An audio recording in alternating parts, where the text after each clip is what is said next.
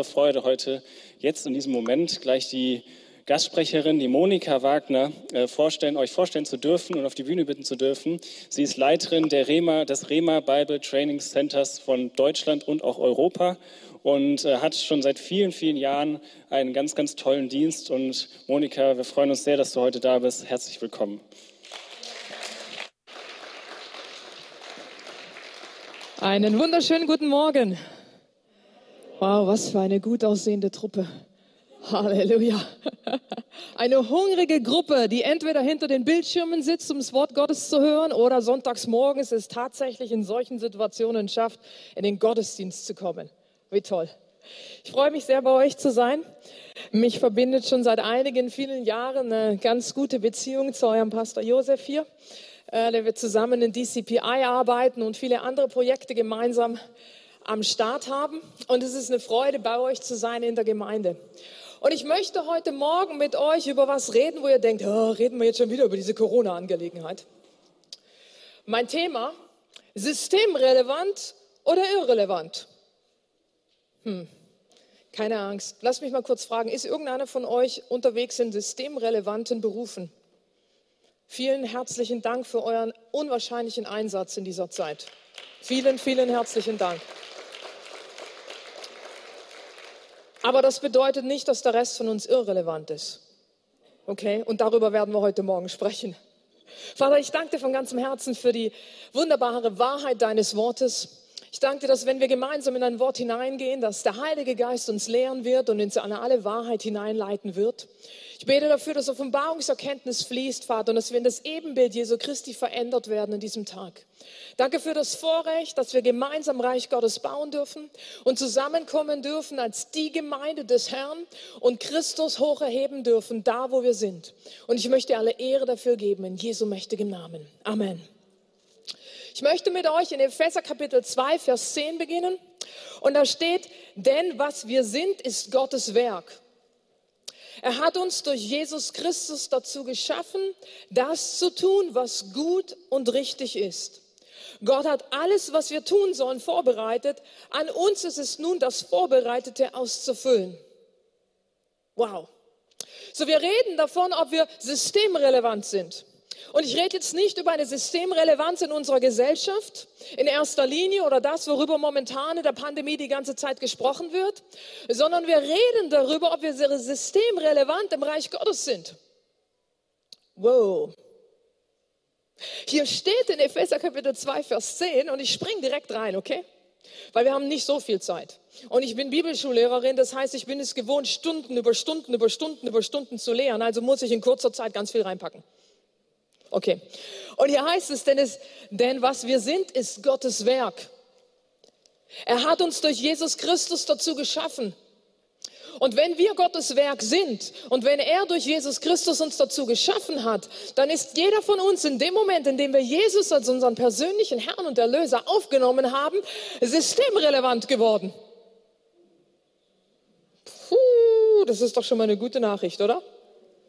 Und wie gesagt, ich will das, was viele von euch wirklich gerade im Einsatz bringen, überhaupt nicht klein machen. Ich, wir schätzen das, wir sind unwahrscheinlich dankbar dafür. Und ich finde es auch gut, dass gerade solche Berufe mal ein bisschen mehr Aufmerksamkeit bekommen. Aber wir sind hier in die Gemeinde Gottes und wir wollen das Ganze mal aus Gottes Perspektive betrachten und nicht über das Natürliche reden, sondern sehen, wie wir die geistlichen Wahrheiten in das Natürliche richtig hineinbringen können. So deshalb mein Thema, systemrelevant oder irrelevant und das mehr oder minder aus der Perspektive dessen, ob wir für Gott systemrelevant sind. Ob wir relevant sind in seinem System, was sich Königreich Gottes nennt, oder ob wir uns so verhalten, dass wir irrelevant sind. Aber es liegt an uns. Und darüber werden wir heute Morgen ein bisschen sprechen. Ist das okay? Okay, wenn nicht, zu spät, die Türen sind abgeschlossen, ihr kommt hier nicht mehr raus. Gut, und ihr da online, ne? Ihr habt keine Chance, das auszuschalten, geht nicht. Ich ein bisschen Spaß hier, okay? So, ich möchte zu meinem ersten Punkt kommen. Könnt ihr euch schon vorstellen, wie der heißt? Systemrelevant. Ganz tiefgreifend. Wenn ihr mir mal einfach genau und ich gehe gleich die nächste Slide auch weiter. Da seht ihr nämlich meine Hauptbibelstelle oder einer der zwei Hauptbibelstellen, auf denen ich heute Morgen besonderen Wert legen möchte.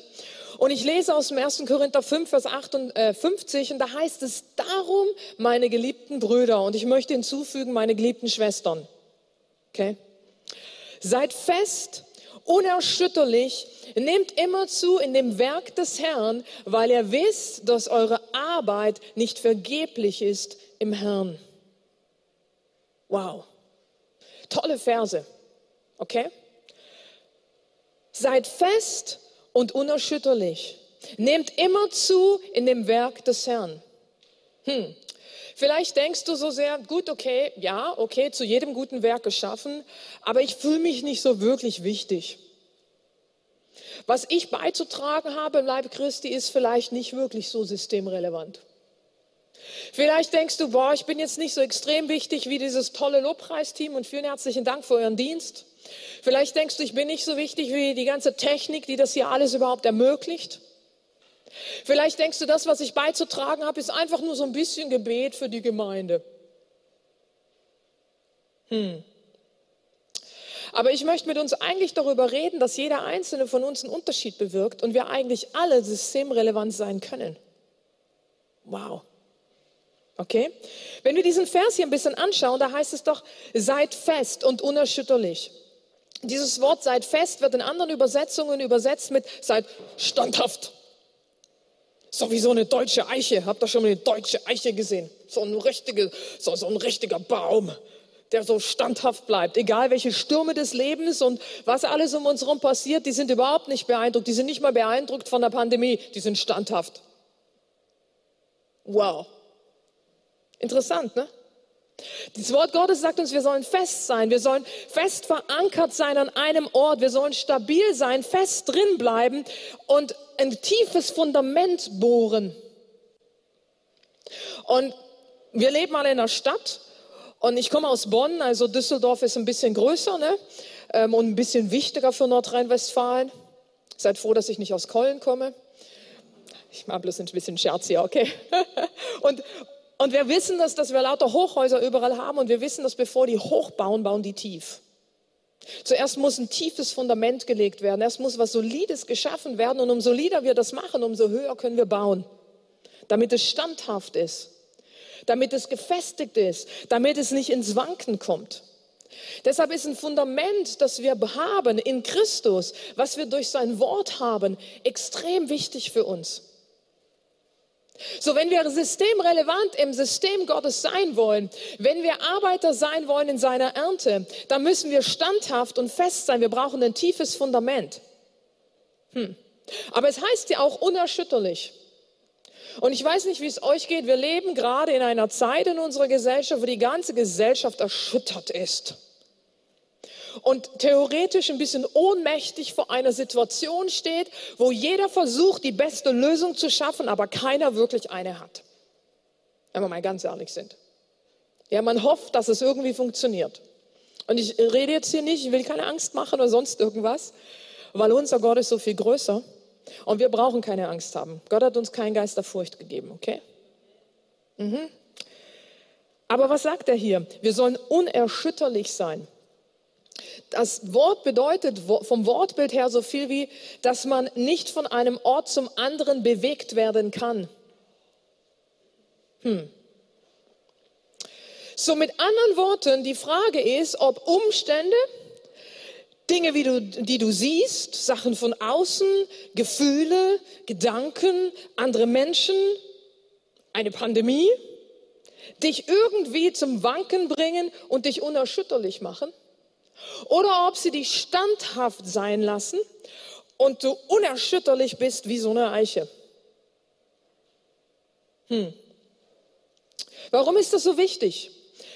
Weil das Wort auch übersetzt werden kann darin, dass wir fixiert sind, dass wir standhaft sind. Und wenn Gott uns in diesem Vers hier zum Ausdruck bringt, dass wir zu jedem guten Werk genommen werden von ihm, dann bedeutet das, dass wir standhaft und unerschütterlich sein sollen in den Dingen, die Gott uns anvertraut hat, unbewegbar fixiert und bereit zu sein, es zu tun.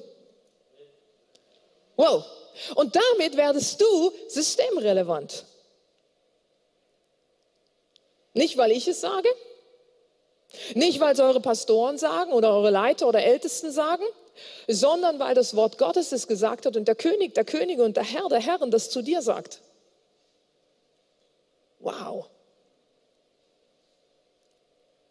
Und ich weiß, ich rede mit vielen Leuten und ich kriege das immer wieder mit, dass ganz häufig wir abgelenkt werden, wir unseren Blick auf andere Dinge richten, dass der Feind unser Leben ein bisschen durcheinander bringt und dass wir auf einmal meinen, wir sind nicht mehr wichtig. Und ich rede nicht von einem Wichtigsein, das stolz ist und hochmütig und schau mal, wie toll ich bin, sondern ein Wichtigsein für den Herrn in seinem Werk. Hm. Momentan sind die meisten Menschen sich selber ihr Nächster, weil sie einfach nur hoffen, sie können überleben. Wenn wir mal ganz heftig sind und ganz ehrlich sind. Da ist viel Unruhe, weil jeder das Gefühl hat, ich weiß nicht so richtig, wie es für mich weitergeht. Aber dieses Wort sagt uns genau das Gegenteil. Es zeigt uns nämlich auf, dass das genau das ist, was der Feind in uns bewirken möchte, dass wir abgelenkt werden, dass wir unseren Blick auf andere Dinge richten, anstatt auf das Königreich Gottes. Hm. Trachtet zuerst nach dem Reich Gottes und all die anderen Dinge werden euch hinzugetan werden, sagt der Herr. Richtig? Schon mal gehört, berühmte Schriftstelle, oder? Trachtet zuerst nach dem Reich Gottes und die anderen Dinge werden euch hinzugetan. Wow. Aber der Feind wird immer alles dran setzen, uns wegzubringen, unseren Blick auf das Reich Gottes gerichtet zu haben und uns Gott zur Verfügung zu stellen. Er versucht dir einzureden, dass du nicht systemrelevant bist, dass wir auf dich gut verzichten könnten. Und ich möchte heute Morgen sagen, können wir nicht. In Römer heißt es, Römer 11, Vers 29, ich habe es nicht auf die PowerPoint gesetzt, weil ich es nur kurz erwähnen möchte, da heißt es, die Gaben und Berufungen Gottes sind ohne Reue. Oder bereuen Gott nicht. Also mit anderen Worten, wenn du meinst, dass du nicht vonnöten bist, wenn du denkst, das, was du beizutragen hast, weil du vielleicht das ganz jung Jesus folgst und noch gar nicht wirklich viel weißt. Wenn du denkst, Monika, wenn du meine Vergangenheit kennen würdest, würdest du nicht mit, dem, mit so einem Punkt kommen und denken, dass ich überhaupt irgendwas beizutragen hätte. Oder und, und, und, und, und, mit was auch immer für Gedanken wir uns rumquälen. Sagt der Herr uns, nee, ich habe dich ausgestattet, ich habe dir was gegeben und ich brauche dich. Du bist systemrelevant für mein Königreich. Wow. Also spielt gar keine Rolle, wie jung du bist oder wie alt du bist. Es spielt keine Rolle, was unser Hintergrund ist und wo wir rausgekommen sind. Es ist ganz un uninteressant, ob du 40 oder 50 Jahre Jesus folgst oder ob du erst seit fünf Tagen Jesus folgst. Du bist systemrelevant fürs Königreich Gottes, weil er was in dich hineingelegt hat. Wow. Und dann geht es hier weiter in dem 1. Korinther 15 und da heißt es, nehmt immer zu in jedem Werk des Herrn. Hm. Dieses Wort Werk des Herrn hier, das ist so ein bisschen so ein Wort, das möchte ich euch am liebsten gar nicht sagen. Weil das beschreibt eine ermüdende Arbeit. Also er redet hier nicht von Friede, Freude, Eierkuchen, sondern er redet hier davon, dass wir etwas tun dürfen und mit dabei beitragen dürfen, was unter Umständen einen gewissen Aufwand mit sich bringt. Kennt ihr das? Dass manches Mal Reich Gottes bauen aufwendig ist, dass es, wenn man Menschen hilft, dass manches Mal aufwendig ist, dass ich vielleicht selber auf Dinge verzichten muss dass ich vielleicht selber nicht den Blick auf mich gerichtet halten kann und was für mich so bequem ist, dass es vielleicht schweißtreibend ist, dass es vielleicht benötigt, die extra Meile zu gehen, dass es vielleicht einen extra Zeitaufwand mit sich bringt. Hm. Denkt dran, die Türen sind abgeschlossen, ihr könnt nicht gehen. Warum ist das so wichtig? Weil ich glaube, dass wir immer denken, wir sind bereit, einen Einsatz zu bringen fürs Reich Gottes, wenn alles ganz easy läuft. Und wenn es so leicht für uns ist. Aber ich bin stolz auf euch, wisst ihr? Nicht nur, dass ihr es geschafft habt, eure Uhren umzustellen, sondern ihr seid sogar alle eigentlich eine Stunde früher als letzte Woche im Gottesdienst oder vor den Bildschirmen. Wow. Das bedeutet, dass ich es mit einer Gruppe von Menschen zu tun habe, die eigentlich schon bereit sind, diese extra Meile zu gehen und bereit sind, sich für das Königreich Gottes einzusetzen auf eine Art und Weise, die vielleicht etwas ermüdend sein könnte. Entschuldigung, dass ich jetzt ein paar daran erinnert habe, dass es eigentlich eine Stunde früher noch war gestern. Aber das bedeutet auch, dass euer Magen noch nicht so knurren kann im Moment. Okay, ihr, ihr werdet schon noch meinen Humor verstehen. Und dann geht es hier weiter in diesem Vers, dass eure Arbeit nicht vergeblich ist. Und das spornt mich enorm an. Manches Mal tue ich Dinge im Reich Gottes, wo ich mir nicht sicher bin, ob meine Arbeit vergeblich ist oder ob meine Arbeit nicht vergeblich ist. Kennt ihr das Gefühl? Wo ihr nicht wisst, war es das jetzt wirklich wert? Vielleicht habt ihr für jemanden gebetet, vielleicht seid ihr die extra Meile für jemanden gegangen, habt euch eingesetzt, habt vielleicht evangelisiert, habt vielleicht demjenigen geholfen in seinem Leben und, und, und. Und das Resultat daraus war nicht das, was ihr erwartet hattet. Und dann kommen wir an den Punkt, wo wir das Gefühl haben, wir haben was vergeblich getan. Umsonst. Aber das Wort sagt uns hier ganz eindeutig, dass unsere Arbeit nicht vergeblich ist. Sie ist niemals nutzlos. Sie wird niemals umsonst sein. Wenn wir Gott dienen, wird es nie umsonst sein. Es wird immer von Nutzen sein. Da wird immer eine Form von Belohnung mit einhergehen. Wow. Und wir machen vielleicht Dinge, von denen wir denken, dass sie nichtig sind. Und wir sehen vielleicht Dinge nicht aus der richtigen Perspektive. Jetzt stellt euch mal die Stadt New York vor. Ich meine, es ist ein bisschen größer als, als Düsseldorf. Ist jemand von euch schon mal in New York gewesen? Ich liebe diese Stadt, okay? Also Manhattan finde ich super cool. Ich bin froh, dass ich dort nicht leben muss, aber mir gefällt es da enorm. Und ich habe in New York in der Gegend ein paar Freunde und ich freue mich immer, wenn ich die besuchen gehen darf, weil ich es einfach, da ist ein Vibe in der Stadt, wenn ihr wisst, was ich meine. Und ich kann mir vorstellen, der leitende Bürgermeister von New York zu sein, ist sicherlich eine sehr herausfordernde Aufgabe. So eine große Stadt zu managen, wow. Und die Verantwortung dafür zu tragen. Oder? Würdet ihr nicht auch sagen, dass dem so sein könnte? Mhm. Also und, und deshalb sagt uns ja auch das Wort, dass wir für alle unsere Regierenden beten sollen, weil die Aufgaben, die sie zu meistern haben, die sie zu tun haben, sind ganz schön herausfordernd. Auch unsere Bundesregierung, unsere, unser Ministerpräsident und seine ganzen Gefolgsleute, ich meine, ihr wisst es am ehesten noch in dieser Stadt, richtig? Ähm, für unsere Stadtverwaltungen, all diese Leute geben unwahrscheinlich viel für uns als die Bürger. Und das Wort sagt uns, wir sollen für sie beten. Nicht wirklich mein Thema. Aber ich möchte euch mal vor Augen führen, was es bedeutet, der Bürgermeister von New York zu sein, von so einer wahnsinnigen Stadt. Und auch er ist nur ein Mensch. Und jetzt stellt euch mal vor, was mit New York passiert, wenn der Bürgermeister womöglich mal eine Woche ausfällt. Vielleicht geht es ihm nicht gut, vielleicht ist er krank, vielleicht ist er auch einfach nur mal eine Woche in Urlaub. Was glaubt ihr, was mit der Stadt New York passiert? Wird die Stadt in einem Chaos enden? Wird es irgendeine Katastrophe geben? Also ich meine aufgrund dessen, dass der Bürgermeister fehlt? Was denkt ihr? Nee. Betrachtet ihr ihn als eine wichtige Person für die Stadt New York? Danke, ich sehe in dem Raum ein paar. Ich bin mir sicher, ich sehe auch am Bild, würde auch am Bildschirm ein paar sehen. Aber jetzt möchte ich euch eine andere Gruppe von Leuten vorstellen, wenn ihr gerade mal kurz das nächste Bild geben könntet. Hm. In New York, ist schon einige Jährchen her, gab es mal einen Streik der Müllabfuhr. Von den Leuten, von denen man unter Umständen sagt, im Verhältnis zu dem Bürgermeister ist das jetzt nicht wirklich eine verantwortungsvolle Position. Richtig?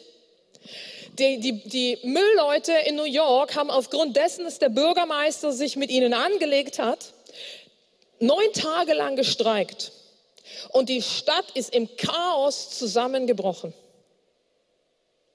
In einer Stadt wie New York neun Tage lang keinen Müll abgeholt zu bekommen, ist eine absolut stinkende Müllhalde, wenn, sobald du aus der Tür rausgehst. Die Leute sind ohnmächtig umgefallen aufgrund der Gerüche. Die Seuchengefahr war extrem groß. Die Rattenplage war sofort da. Es ist ein absolutes Chaos ausgebrochen in, einer, in, in dieser Stadt von New York. Buh! Das ist schon ein paar Jährchen her, das war 1968, da war ich noch nicht mal geboren. Okay. Die haben später auch nochmal gestreikt, aber das war so ein heftiger Streik, dass der in die Geschichte eingegangen ist. Warum erzähle ich uns das? Wir reden darüber, ob wir systemrelevant sind. Und wir schauen uns vielleicht den einzelnen Müllmann an und sagen vielleicht, na ja, den Job könnte auch jemand anders tun. Aber wenn er seine Aufgabe nicht tut, dann bricht alles zusammen. Und wenn der Bürgermeister mal für einen Tag irgendwo frei macht, passiert gar nichts. Hm? In Irland ist 1970 haben die Banker gestreikt. Also alle Banken haben gestreikt, die sind nicht zur Arbeit gegangen. Und man würde denken, buh, wenn die eine Woche lang streiken, bricht die ganze Wirtschaft zusammen in dem Land. Wisst ihr, was passiert ist? Wirtschaft ist hochgegangen. Nichts ist passiert. Warum erzähle ich uns das? Nicht, weil ich sagen will, die Banken sind unwichtig oder jemand, der auf der Bank arbeitet. Noch will ich sagen, dass der Bürgermeister unwichtig ist. Nee, ich möchte uns eigentlich mal zeigen, dass wir in, unserer Sozi äh, in unserem Denken manches Mal einen Schwerpunkt auf Sachen legen, wo wir denken, das ist wichtiger als was anderes. Ich höre das so häufig, dass Leute auf mich zukommen oder auf Leute wie Pastor Josef von uns, die wir im Dienst sind und sagen, oh, ihr seid so wichtig für den Leib Christi.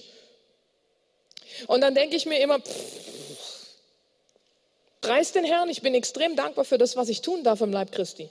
Aber ohne euch, was sind wir dann? Ohne diejenigen, die bereit sind, Reich Gottes zu bauen. Ohne diejenigen, die bereit sind, die Hand an den Flug zu legen und einfach die Arbeit zu tun. Ohne diejenigen, die sich darum kümmern, dass es hier sauber ist und dass es hier ordentlich ist und dass das Abendmahl vorbereitet ist und dass es hier warm drin ist und dass die Technik läuft und dass die Leute begrüßt werden und, und dass nachher Menschen fürs Gebet da sind und dass wir Gemeinschaft miteinander haben und die das Evangelium weitertragen und, und, und, und, und, und, und. Und du denkst, was du tust, ist irrelevant. Aber ich möchte dich ermutigen und möchte dir eigentlich sagen, was du tust, ist extrem relevant. Weil Paulus hat gesagt, ich danke dem Herrn Jesus Christus, meinem Herrn, der mir die Kraft verliehen hatte, dass er mich treu achtete und in den Dienst gestellt hat. Mit anderen Worten, Gott lässt uns nicht alleine. Es kommt aus einer Beziehung heraus. Weil er uns so sehr liebt, hat er uns die notwendige Ausrüstung gegeben, um das zu tun, was er gerne möchte, was wir tun sollen. Könnt ihr das sehen? Hm. Lass uns mal einen Schritt hier weitergehen und, und einfach uns mal fragen, hm, vielleicht gehörst du ja zu den Leuten, und du kannst mir gerade noch mal die nächste Slide bitte geben. Das war unsere Ausgangsbibelstelle bisher. Und vielleicht gehörst du ja zu den Leuten, die sagst, ja, ja, ja, ja. Ich will ja was für den Herrn tun. Aber ich werde es erst dann tun, wenn ich wirklich weiß, wo Gott mich hundertprozentig gebrauchen möchte. Und ihr wartet so ein bisschen vom, die Stimme des Herrn aus dem Himmel. Zeig's mir ganz genau. Ich muss genau von dir hören. Und wenn jemand einen prophetischen Eindruck für mich hat und genau weiß, dass es für mich spezifisch ist, dann werde ich anfangen, darauf hin zu handeln. Aber vorher ich nicht. Ich weiß nicht, wie du so drauf bist. Vielleicht wartest du auch auf den idealen Moment, weil es denn so wirklich passend auch für dich in deinem Lebensumstand wäre. So wie wir heutzutage Familie bauen in unserer Gesellschaft. Ne? Wir warten auf den idealen Moment, wann es für uns perfekt ist, die Kinder zu bekommen. Wenn das Haus schon gebaut ist und wenn ich das Studium fertig habe und wenn alles dementsprechend genau ist und dann denke ich drüber nach, eventuell mal Familie zu gründen. Hm? Wir sind immer so drauf, wir wollen, dass alles perfekt ist. Wir sind ja deutsch, ne? Und in Deutschland muss immer erst alles perfekt sein. Der perfekte Umstand, die perfekte Situation, alles muss genau durchstrukturiert sein. Hm? Obwohl ich, ich, wenn ihr mich kennen würdet, wüsstet ihr, dass ich Struktur liebe. Ich finde Struktur wichtig, ich finde auch Planen wichtig. Aber man kann auch einen Schritt zu weit gehen. Okay? Hm, das nennt man vermutlich Perfektionismus und das ist eigentlich schon fast krankhaft. Und wir Deutschen sind so da drin, versteht ihr? Danke für die paar Lacher hier drin. Ihr wisst, wovon ich rede. Und genauso gehen wir mit den Dingen im Reich Gottes um. Es muss alles erst perfekt sein, bevor ich dazu komme. Es, ich, ich, ich bin nur bereit zu helfen, wenn der Pastor mich auf eine gewisse Art und Weise gebeten hat, ob ich vielleicht in dem Team mitarbeiten könnte. Ähm, ja, also so in meinem Fall wollten die Leute noch, dass ich einen kleinen Knicks mache. Würdest du denn bitte die Hm? Ich gehe manchmal auf Leute zu und frage sie, ob sie mir nicht helfen können. Und er guckt mich tatsächlich an und sagt, ich habe da eigentlich schon seit zwei Jahren drauf gewartet, dass du endlich mal fragst. Und ich denke mir, hallo? Okay, du erwartest, du wartest auf den idealen Augenblick, auf das, was notwendig ist. Du wartest, dass der perfekte Zeitpunkt kommt. Aber wenn wir nicht aufpassen, dann kommen wir zu diesem Punkt, nämlich den zweiten Teil meiner Überschrift, was auch mein nächster Punkt ist, dass wir irrelevant sein können, weil wir uns Gott nicht zur Verfügung stellen. Aber Gott möchte nicht, dass wir irrelevant sind, sondern er möchte, dass wir relevant sind, systemrelevant. Und hierzu möchte ich mit euch in den 1. Petrus Kapitel 4, Vers 10 gehen. Könnt ihr noch? Ja? Alles gut? Okay. 1. Petrus 4, Vers 10. Wie jeder eine Gnadengabe empfangen hat, so dient damit einander als guter Verwalter der verschiedenartigen Gnade Gottes. Wow, ich liebe diesen Vers. Was sagt er hier aus? Wie jeder eine Gnadengabe empfangen hat. Hm. Also wir haben hier verschiedene Schlüsselworte. Das eine Wort ist jeder. Das ist relativ simpel zu verstehendes Wort in Deutsch. Jeder ist jeder. jeder bedeutet nicht du, aber der andere nicht. Bedeutet nicht der andere, aber du nicht. Jeder ist jeder. Hm. Und jeder von uns hat von Gott eine Gnadengabe bekommen. In dem Moment, in dem wir Jesus als unseren Herrn und Erlöser in unser Leben aufgenommen haben und wie wir erlaubt haben, dass er Herr wird in unserem Leben. In dem Moment, in dem wir gesagt haben, ich übergebe dir mein Leben, du hast viel bessere Pläne für mich und ich ihm zur Verfügung gestellt habe, ist seine Gnadengabe da, damit wir mit ihm gemeinsam Reich Gottes, Reich Gottes bauen können. Entschuldigung. Wow.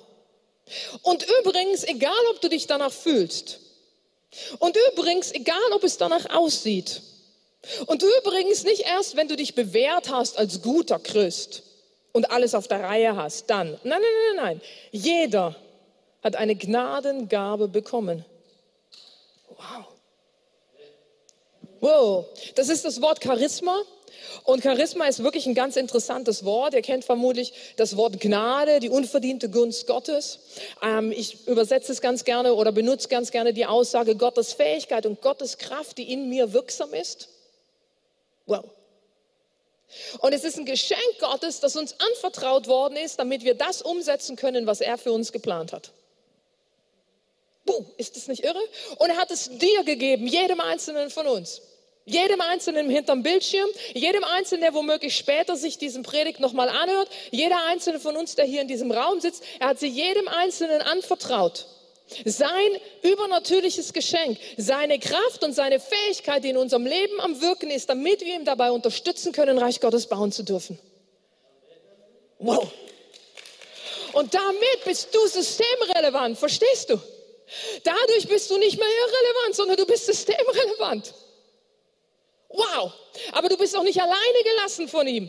Weil wenn es seine Fähigkeit und seine Kraft ist, die in dir am Wirken ist, dann ist das wie, wow, ich kann es gar nicht vermasseln. Mm. Mhm. Ich kann es nur dann vermasseln, wenn ich nicht mit dieser Gnadengabe kooperiere. In Epheser Kapitel 4, Vers 7 gibt es eine, eine Parallelstelle, ich lese sie euch nur mal kurz vor, da heißt es, jedem Einzelnen von uns aber, wieder jeder, ja, jedem Einzelnen von uns aber ist die Gnade nach dem Maß der Gabe Christi gegeben worden. Wow. Also mit anderen Worten, ich kann dich nicht mal anschauen und sagen, ich brauche dich nicht. Und ob du mich jetzt magst oder nicht, ist mir relativ egal, weil du hast nicht das Recht zu sagen, ich brauche dich nicht, Monika. Versteht ihr? Das ist so powerful, was das Wort Gottes uns hier sagt. Weil es zeigt uns im Endeffekt auf, dass wir uns gegenseitig brauchen. Und das ist ja auch das, was dieses Wort hier weiter zum Ausdruck bringt. Jeder von uns hat die Gnadengabe empfangen, so dient damit einander als guter Verwalter der verschiedenartigen Gnade Gottes. Wow so dass wir einander dienen mit dieser Gabe, dass wir einander diese Gnadengabe, die Gottes Fähigkeit, Gottes Kraft gegenseitig zur Verfügung stellen und füreinander da sind und uns unterstützen. Aber wenn er sagt, wir müssen diese Gnadengabe empfangen, dann bedeutet das, du musst sie annehmen. Du musst sie in Besitz nehmen.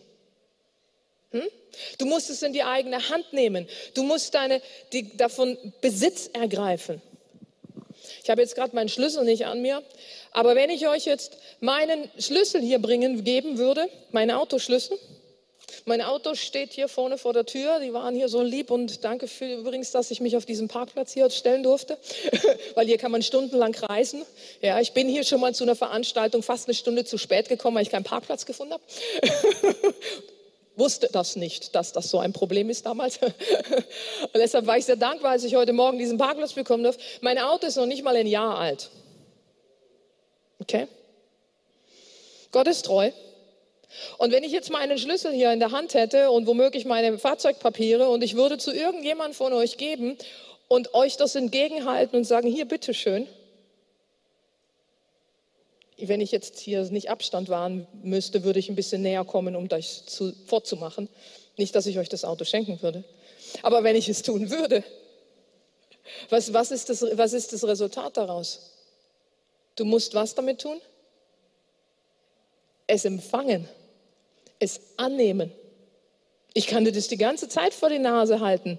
Wenn du es nicht nimmst, dann möchte ich dir ein großes Geschenk machen, aber du nimmst es nicht an. Versteht ihr? Und mit ganz vielen Dingen bei dem Herrn ist es genau so, weil alles haben wir aus Gnade von ihm bekommen. Und Gott hält uns diese Dinge unter die Nase. Er hat gesagt, ich habe durch meinen Sohn Jesus Christus das erkauft. Es steht dir zu, es gehört dir, ich habe es für dich gegeben und ich halte es dir hin als ein Geschenk für dich. Die Gnadengabe ist da. Und jetzt ist die Frage, ob wir es empfangen.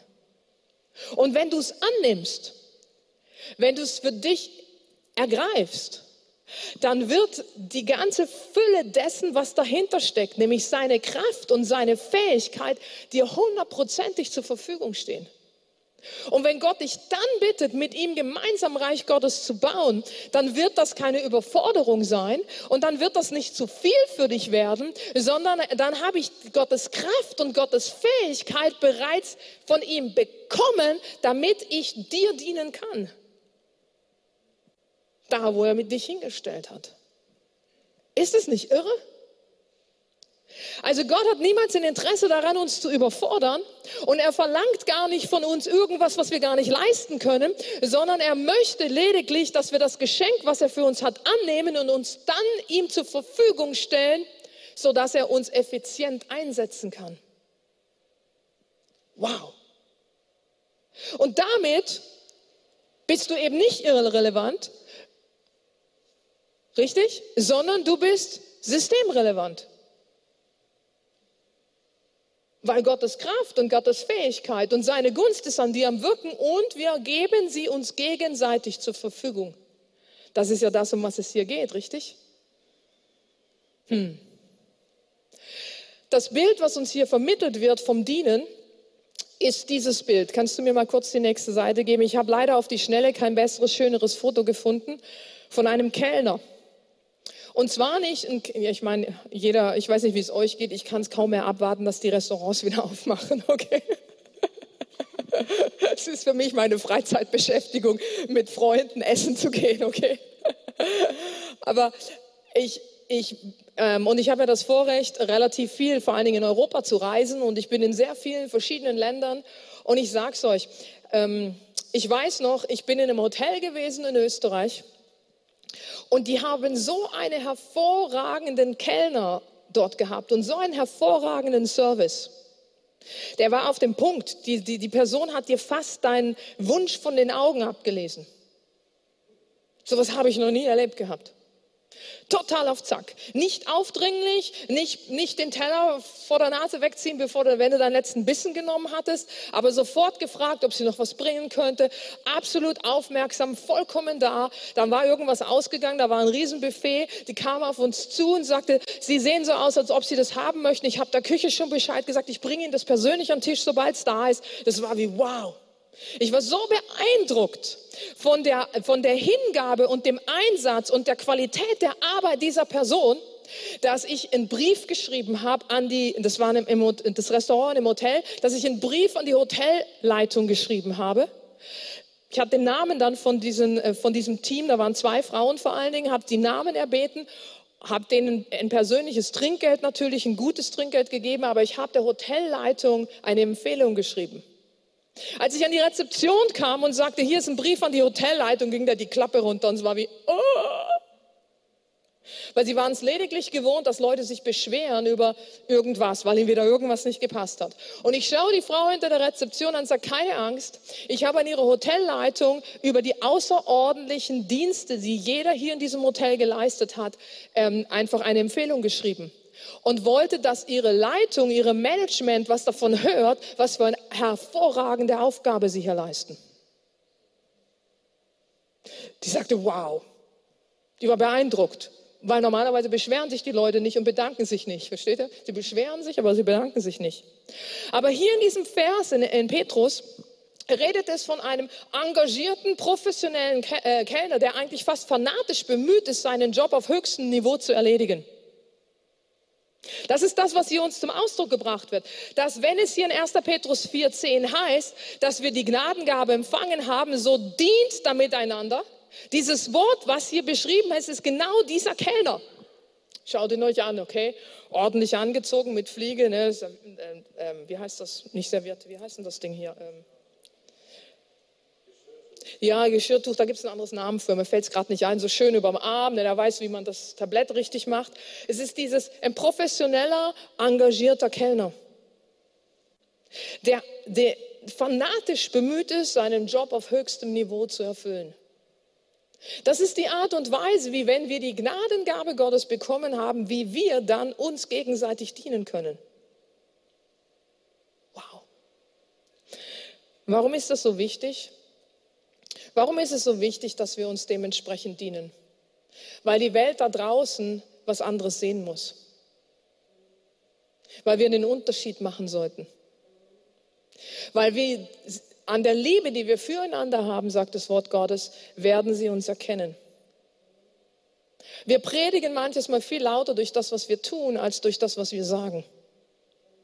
Und wenn wir diese Dinge ergriffen haben, über die ich momentan gerade spreche, dann wird diese Gemeinde noch heller leuchten in dieser Stadt, als sie bereits leuchtet. Dann wird euer eigenes Leben noch größere Auswirkungen haben auf das Leben von anderen Menschen, als es bisher der Fall war. Wow. Und warum ist uns das so wichtig? Weil wir unserem Herrn dienen wollen, richtig? Weil es ein Vorrecht ist, mit ihm gemeinsam Reich Gottes bauen zu dürfen. Ich liebe diesen Vers hier in 1. Petrus. Und vielleicht kannst du mir mal ganz kurz die nächste Slide noch geben. Da habe ich das hier mal ein bisschen freier übersetzt sozusagen, mal meine eigene Übersetzung aus 1. Petrus 4, Vers 10 gemacht, wenn ihr wisst, was ich damit meine. Mm, da heißt es, jeder einzelne von euch hat ausnahmslos ein Gnadengeschenk von Gott erhalten. Umarme, was Gott in dich hineingelegt hat. Nehme es im Besitz und tue dein Bestes, diese besondere Gabe zu nutzen, um die Bedürfnisse der anderen zu erfüllen. Gott hat dir viel anvertraut, indem er, dies, indem er diese besonderen Gaben in dein Leben gelegt hat. Und er ist darauf angewiesen, dass du dieses große, äh, diese große Verantwortung, dass du dieser großen Verantwortung treu bist. Wow. Seht ihr, was jetzt da heißt? Er ist darauf angewiesen. Gott schaut dich an und sagt, ich bin darauf angewiesen, dass wir dieser großen Verantwortung treu sind. Wow. Gott bittet uns also, diese Gnadengabe zu ergreifen und uns darin zu üben, sie einzusetzen. Und der Schlüssel dafür, um das zu tun und darin effizient zu werden, ist eigentlich mein letzter Punkt, Nummer drei, den ich nur noch ganz kurz ansprechen werde. Und das ist Treue. Du mir gerade die nächste, genau. Treue. Wow, das ist das, was ich hier gerade aufgezeigt habe.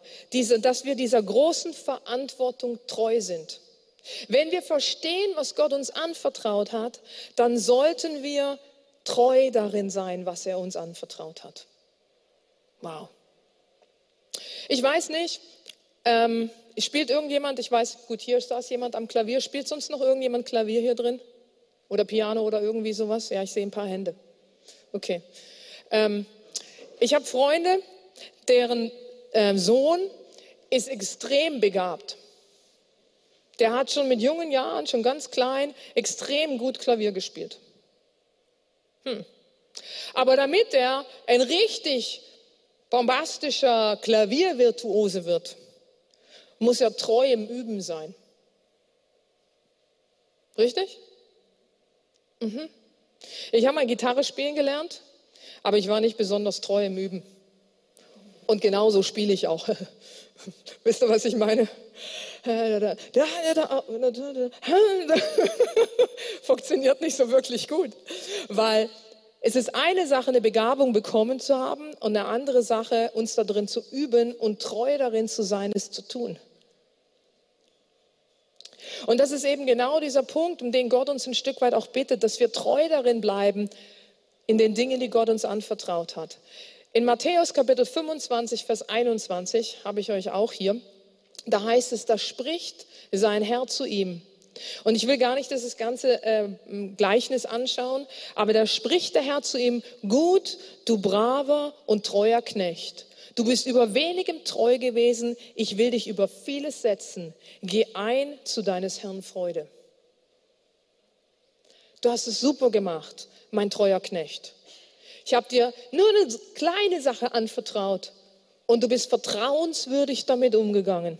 Du hast diese Gnadengabe für dich genommen und ich habe sie dir anvertraut und weil du damit richtig umgegangen bist, kann ich dir noch mehr anvertrauen. Was für eine irre Aussage vom Herrn. Und bitte, das produziert keinen Druck auf uns, sondern das gibt uns die Möglichkeit, in was hineinzuwachsen und in was hineinzureifen, weil Treue ist eine Frucht des Geistes und Früchte reifen und wachsen und nehmen zu. Okay? Deshalb brauchen wir uns keinen Druck da drin machen, sondern wir sollten uns eine Entscheidung fällen, zu sagen, okay, Herr, in dem, was du mir anvertraut hast, in dem, von dem ich weiß, dass du es mir gegeben hast, darin bin ich treu. Darin bleibe ich standhaft. Das mache ich einfach weiter. Weil in Sprüche heißt es, dass ein treuer Mensch reich an Segnungen sein wird. Und damit schließt sich eigentlich unser Kreislauf wieder. Gott schaut dich an und sagt, du bist systemrelevant für mich und nicht irrelevant. Du bist von Nutzen, ich brauche dich. Sei bitte treu in dem, was ich dir anvertraut habe. Und wenn du darin treu bist, was ich dir aus meinem großen Geschenk gegeben habe, kann ich dich wiederum segnen. Wie cool ist das denn? Also wenn wir mit dem System Gottes einhergehen, können wir überhaupt nicht verlieren. Wir können nie zu kurz kommen. Wir können nur gewinnen. Wenn wir es realisieren, dass Gott es mir anvertraut hat, wenn ich gefestigt und unerschütterlich bin in dem Werk, das der Herr mir anvertraut hat, und ich verstehe, dass meine Arbeit niemals vergeblich ist, wenn ich verstehe, dass die große Gnadengabe mir gegeben worden ist und ich sie empfangen habe als ein guter Verwalter Gottes und ich bereit bin, anderen damit zu dienen und darin treu zu sein, dann wird Gott sagen, ich habe dich ausgestattet, ich brauche dich, du bist systemrelevant für mich und ich werde dich darin segnen in dem, was du tust. Weil sucht zuerst das Königreich Gottes und alles andere wird euch hinzugetan werden. Ich hoffe, ihr konntet mir folgen, wo ich uns versucht habe hinzubringen. Warum rede ich mit uns darüber?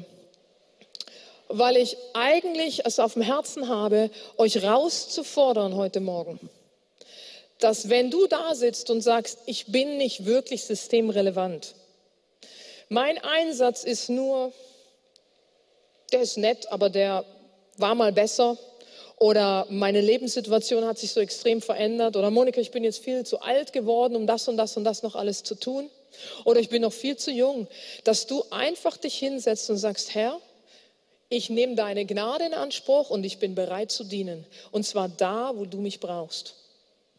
Und ich weiß, dass wenn du es tust, wenn ich es tue, dann wirst du mich segnen da drin, Herr.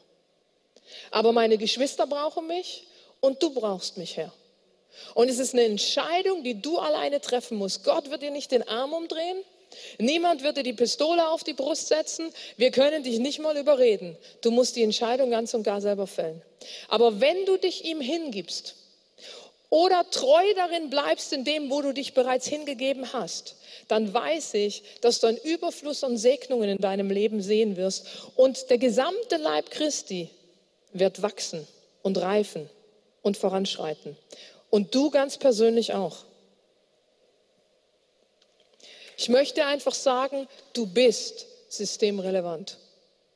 Vater, ich danke dir von Herzen dafür. Wir wollen jetzt jeder von uns eine ganz klare Entscheidung in seinem Herzen fällen und du zwingst niemanden von uns, und ich will das auch gar nicht laut von irgendjemandem hören, aber ich glaube, dass einige da sind, die wirklich sagen, Vater, ich habe das aus den Augen verloren. Ich bin vielleicht sogar noch am Dienen, aber ich fühle mich nicht mehr wie systemrelevant und ich habe darüber nachgedacht, ob es wirklich wichtig ist, dass ich weitermache. Vater, ich bitte, dass du ihnen jetzt gerade dienst. Dass denen von uns, die zuhören, die gesagt haben, ah, ich glaube, was habe ich, das, was ich zu geben habe, ist nicht wirklich wichtig, dass wir wirklich jetzt sagen, hier bin ich, gebrauche mich. Dass diejenigen von uns, die immer noch auf das perfekt, den perfekten Moment warten, auf das Wort vom Herrn, vom Himmel, einfach jetzt sagen, Herr, hier bin ich, ich bin bereit, einfach meinen Schritt vor dir zu gehen. Und ich möchte dir sagen, Herr, mein Leben gehört dir. Du darfst mich einsetzen, wie du mich einsetzen möchtest. Du bist mein Herr. Und ich möchte dir von ganzem Herzen dienen in allem, was ich tue, wo auch immer du mich hingestellt hast. Und ich danke dir dafür, Vater, dass du jeden einzelnen meiner Geschwister, der diese Entscheidung fällt, jetzt, dass du ihn darin segnest. Und ich preise dich dafür in Jesu mächtigem Namen. Amen.